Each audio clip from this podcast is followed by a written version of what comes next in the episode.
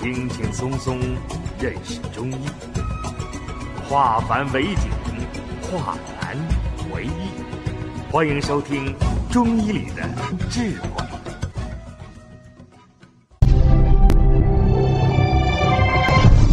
下面我们开始讲课，怎么样去哭闹？他头上、身上只是潮潮的。那如果我们把这四点归纳起来来看，这个孩子的积液一定与他的利湿功能不好，湿排不出去有很大的关系。人，特别是小孩没有大汗淋漓的状况。一定要考虑他体内有湿气，有痰液。小孩的大汗淋漓，就是帮助他把体内的湿气往外排。小孩尿多，也是帮助他把体内的湿气往外排。小孩不喝水，是因为他体内的湿气过重。所以今天上午。我们给这个宝宝调理精索鞘膜积液的时候，我们王老师就给他用发汗的方法，想办法把他的汗腺打开。如果我们通过孩子这个汗腺，能够让他大汗淋漓，我想这个鞘膜积液也会得到改善的。但是，我们翻开任何一个。调理鞘膜积液这么一个案例的书都没有写到发汗能治鞘膜积液。那我们的思路是从哪里来的？大家想一想，积液，不管是成年人的肝囊肿，还是肾囊肿，还是女同志的卵巢囊肿。都与水有关。小孩的鞘膜积液肯定是与水有关。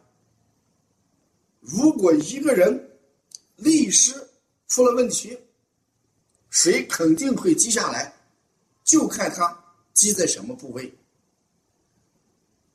如果汗腺不通，代谢失常，体内液体过多，排不出来，在积所。精索部位形成积液，这就叫精索鞘膜积液。如果在睾丸周围形成积液，就叫睾丸积液。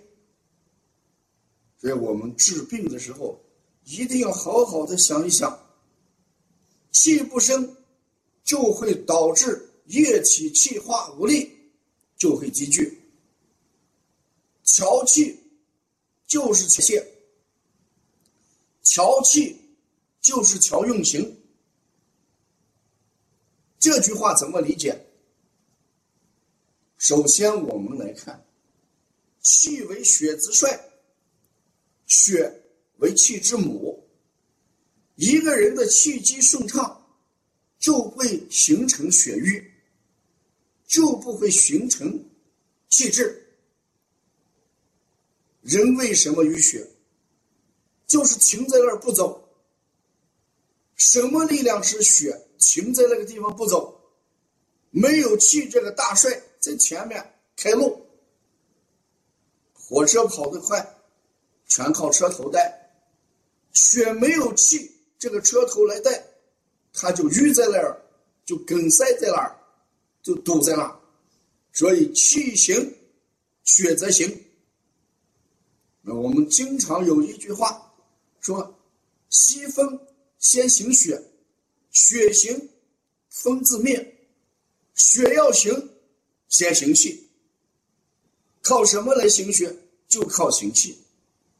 人活一口气，就这个道理。所以，我们一定要把气给它调盛，这就人有了气就不郁。再看第二句话，气盛则不治。有些孩子老喊肚子疼，你按他肚脐以上、中脘周围老是鼓鼓的、胀胀的，什么原因？气滞。气滞，这就叫气滞则痛。小孩吃饭的时候，往往与吃的快，狼吞虎咽，特别是幼儿园的孩子，老师老是讲，看谁吃的快，这孩子狼吞虎咽。特别小孩子在哺乳的时候，极容易将空气吸到胃里边，这样就会导致。胃里有气，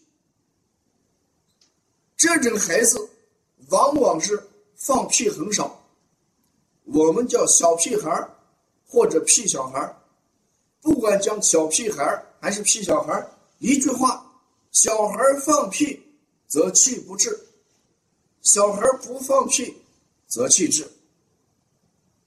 小孩中脘老是鼓鼓的，隐隐作痛。这就叫气滞。下面不放屁，上面不打饱嗝，这个气越滞，孩子疼痛难忍，胃里面也有气，又不想吃饭，所以气行则不治。这里面的治，就包括我们的食治，就是吃饭的问题。所以有些孩子。妈妈讲厌食，不好好吃饭，那怎么办？我们只要看看小孩的腹部，如果中脘周围气滞、气痛，那我们好好给他行气理气。当气通了，这个孩子肚子也就不胀了，也就不痛了，也就想吃饭了。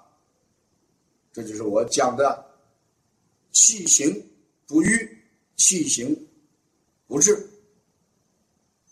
同时，我们看孩子的脸色，脸色也与气有很大的关系。我们经常说，孩子的脸色要怎么样？要白里透红。但是在我们邦尼康来调理的宝宝，很少能看到脸色白里透红的。孩子的脸色不好。事实上，也就是气滞的一种表现。我们说，心主血脉，其华在面。一个人的脸上的颜色，一定与心血 有很大的关系。那心血正常，脸色荣华，有光泽。那心血正常表现在哪两个方面？一个就是血量充足，一个就是气运行正常。如果气运行不正常，孩子的嘴唇就会发青，脸色就会发紫、发青。你看，往往往呼吸困难、呼吸不畅的人，就是什么原因？就是气滞。你看，往往我们掐着人的脖子，很快人的脸色就发紫发青，什么原因？就是气滞。所以气的运行是非常重要的。在邦尼康，王老师在多年临床的基础上，给我们总结出了一套摩腹八法。那这个摩腹八法的核心是什么？核心就是理气、行气、补气三个概念。理气，什么叫理气？当一个人气乱的时候，通过摩腹八法来理气。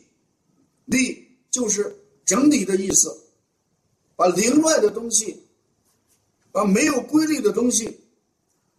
整理成整齐的东西，让它符合规律，这就叫理气。什么叫补气？如果气不足，我们通过摩腹八法给孩子补气。什么叫行气？孩子气滞、肚子痛，通过摩腹办法给他行气。所以我们经常说，摩腹治百病。摩腹治百病的基本原理，如果按我们今天所讲的气机理论而言，摩腹就是给他理气，摩腹就是行气，摩腹就是补气。所以，希望我们每一个妈妈坚持每天给孩子摩腹五到十分钟，把孩子。白天产生的气逆、气滞，给他整理运行正常，把孩子由于肺气不足、营养之气不足，给他补上，这个孩子则就健康。这就是我们讲摩腹八法，事实上，调的就是一种气机理论。调的就是人体的气机用畅啊。那在小儿推拿这一方面，我们凡能调气的一些穴位有哪些？我们经常要做的调理气机的有哪些？第一，我们要想到的就是气海，气海，气海就是聚集气之海，就叫气海。调气海就是调气，调关元也是调气。官员，官员就是关注元气，元气就是人的先天之气，所以气海关元都是调气。而凡与气机有关的病，我们都在调什么？调气海跟关元。第三个穴位，命门肾腧，命门肾腧也是在行气。我们经常有一句话说：“初咳在肺，中咳在脾，久咳在肾。”妈妈说：“这个孩子已经咳嗽十几天、半个月过去了，还在咳。”那么有一句话叫。肾不纳气，肾不纳气，可见肾脏是管气的。这里面的纳是什么意思？一呼一吸就叫纳，纳就是有出有进才叫纳啊。所以肾不纳气，就是肾把进来和出去的气管不住，就叫肾不纳气。所以我们给他调。命门肾腧，就是在理气行气。第四个，我们再看一下调气的足三里。足三里是调什么气？是在调胃气，在胃气。人经常有胃气存在，食物在胃里面消化的时候会产生。大量的气体残留在胃里面。人吃饭的时候，一边吃饭一边说话，吸进去了大量的空气，残留在胃里面。所以孔子讲：“食不言，寝不语”，就告诉我们，吃饭的时候不要说话，说话就会吸进去空气。睡觉的时候不要说话，说话就会导致我们睡眠困难，这就叫食不言，寝不语。所以足三里是调胃气的。我们再看第五个调气的穴位。人们经常说我不吃饭，你为啥不吃饭？气都气饱了，还吃什么饭？那这个气是什么？这个气就是肝气。人往往一生气就不想吃饭，是因为肝气郁结。生气了就伤了肝，伤了肝之后，肝气就郁结，肝气郁结，表现什么？胸胁胀满痛。当一个人胸胁胀满痛的时候，一定是积气了，不想吃饭了。这时候怎么办？